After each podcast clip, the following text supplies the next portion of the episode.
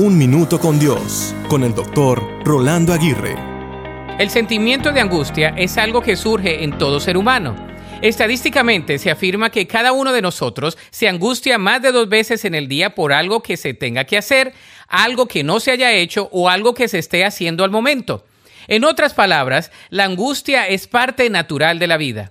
Vivimos bajo un grado de angustia inevitable y en la zozobra de un futuro incierto que nos suele cargar fácilmente.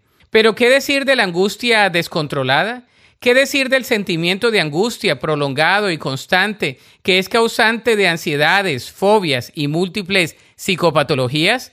Los estudiosos afirman que los sentimientos de angustia se pueden controlar como cualquier otra emoción en su etapa inicial. Sin embargo, también se pueden almacenar, desarrollar y multiplicar fuera de proporción de una manera acelerada. He aquí algunos consejos para aminorar la angustia. Sé realista y no exageres.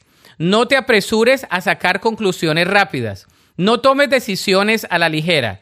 Es mejor esperar y pensar antes de actuar que el actuar y después lamentarse.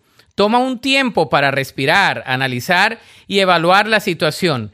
Recuerda que nadie puede controlarlo todo, pero sí puede tomar el control de sí. Pide consejo cuando sea necesario. Rodéate de personas tranquilas, no ansiosas y que te proporcionen la calma.